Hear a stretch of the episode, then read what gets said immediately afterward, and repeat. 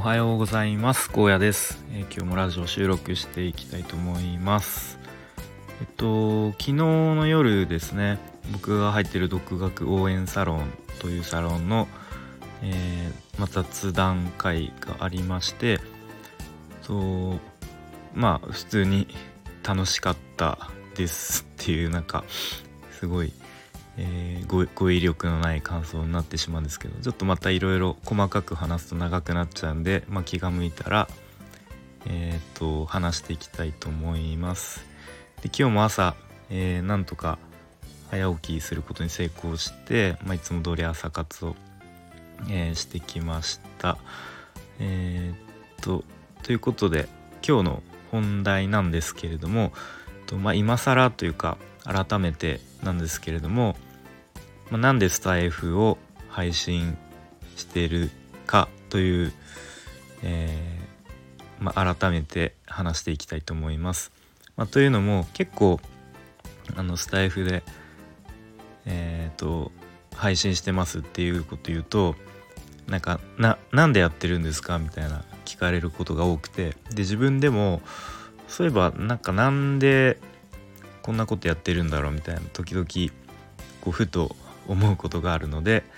えー、まあ、始めたきっかけとかやってるあの理由とかをちょっと改めて話していきたいと思います。でまあ大きく3つあるかなと思っています。で1つは、えっと、知識を定着させるためですね。と、まあ、日々こう知識をインプットしているんですけれどもまあ、すぐ忘れてしまうと人間はすぐ忘れちゃうと思うんですね。で、まあ、定着させるためには、まあ、いくつかこう方法があると思うんですけれどもあの誰かに話すとすごくこう定着しやすいっていうのを聞いたことがあってでまあ要はアウトプットですよね。まあ、そのためにやっているっていうのが一つありますね。で、まあ、日々僕は、まあ、YouTube やら、まあ、 Voicy やらあとは有料課金だとマコなり社長のインサイドストーリーズってやつとかあとはメンタリスト DAIGO さんの D ラボっていうやつで、うんまあ、結構なんだろうな興味が、まあ、単純にあるのとか、まあ、あと結構知的好奇心がうんまあ多い高いのかなって思うんですけれども、まあ、結構そういううん何て言うんですかね、まあ、成功者というか、うんまあ、そういう人のこう考えとか思考とかをうんまあ聞くのが好きなんですよね。あとはよく聞いてるのは金婚西野さんとかの話聞いて、まあ、あすごいなみたいなあなるほどなそういう考え方してるんだとかっていう風にこういろんな発見とかをなんか得るのが好きなんですね多分。でそういう風にいろいろインプットしてるんですけれども、まあ、あとは時々本とかも読みますけどあんま本はちょっと最近読めてないんですけどでインプットするだけだと多分意味ないなと思っていて、まあ、その時はすごくこう発見とかあのあるんですけども、まあ、多分すぐ忘れちゃうしでそういうのを聞いたり読んだりするだけだとその時はこうなんか自分がちょっと賢くなった気になって、まあ、その時満足して終わりみたいな感じだと思うのでこう何かアウトプットする必要があると思っていてでツイッターだとちょっと文字数が少ないのでなかなかこうそれまとめるのが難しいと。でブログっていう手もあるんですけども、まあ、なかなかブログに割く時間があの取れないかなと思っていてでまあラジオだったらまあなんとかまあ毎日10分とかの時間で、まあ、サクッとこう話せて、まあ、アウトプットになるかなっていうところで、まあ、知識を定着させるためっていうのが一つですね。で2つ目がちょっと自分の苦手を克服するためっていうのもありますかね。僕は結構前からあのなんとなく思ってたのが論理的にこう物事を考えることができないなというか苦手だなっていうふうに思っています。であとは人前でこう話すっていうこともあの、全然ダメです苦手です。でまあそれをまあなんとかやっぱり少しずつ克服して少しでも苦手意識なくしたいなとは思っていたのでまあそれを克服するっていう意味でも、まあ、やっぱりこういうふうにあのー、iPhone に向かって話すとなるとある程度こうちょっと考えをまとめたりしないと、まあ、話せないので、まあ、ちょっと簡単に台本というか、あのー、テキストでまとめてます。でその時に、まあ、ちょっ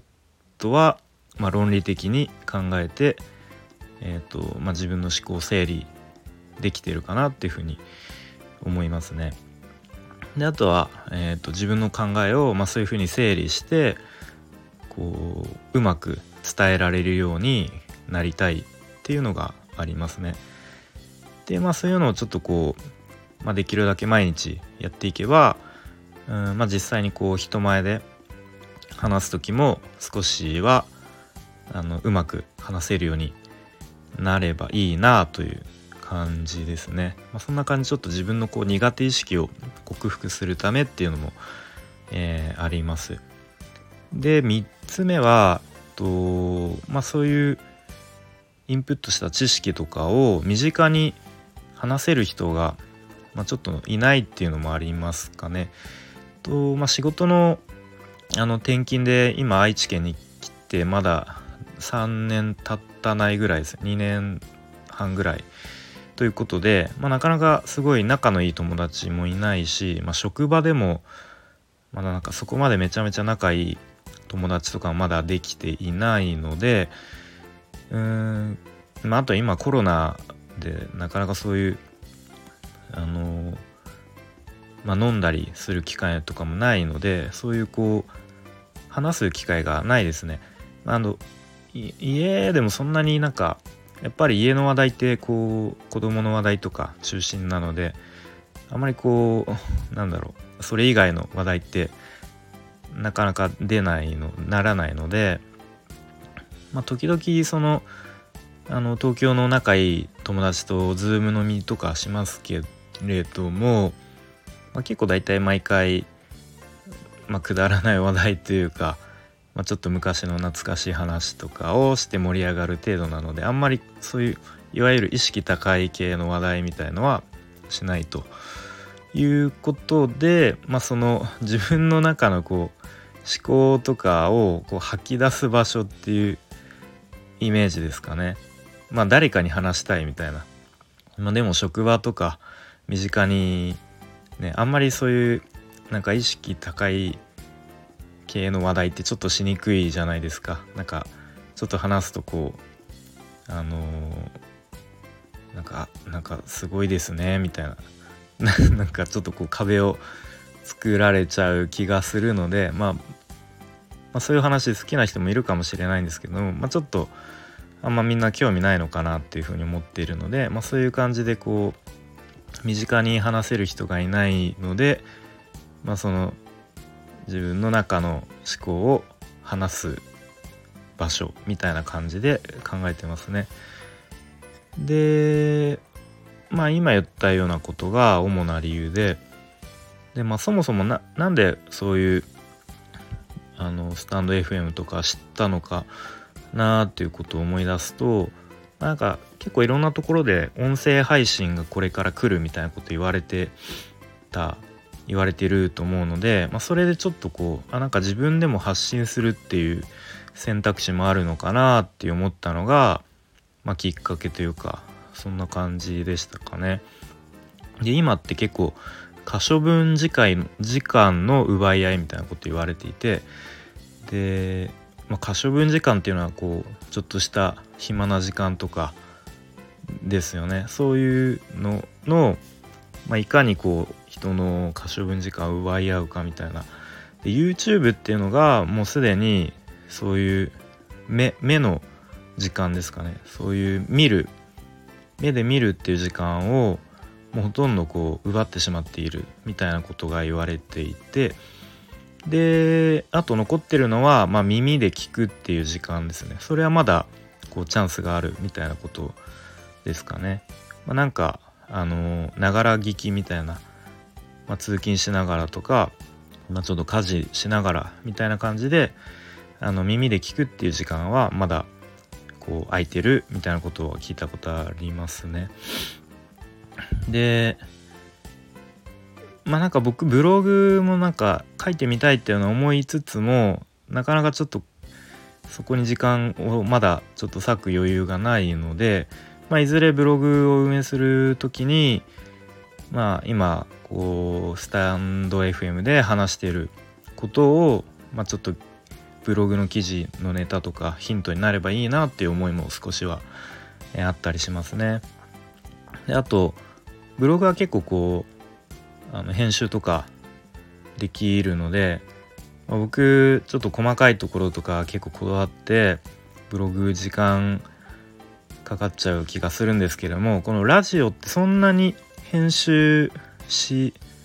しやすくないっていうかあの編集しにくいと思うんですよね。でも逆にそれがあの編集しにくいからもうほぼ一発撮りみたいな感じで、えー、撮れてしまうのでまあなのでまあ時間をそこまで使わずに、えー、収録できるっていうのがあの逆にメリットかなっていうふうに思ってますね。はいということで、まあ、ちょっと長くなってきてしまったので今日はえっ、とまあそもそも何でスタンド FM で配信してるんだろうっていうその理由について話してきました。ということでこの辺で終わりたいと思います。ありがとうございました。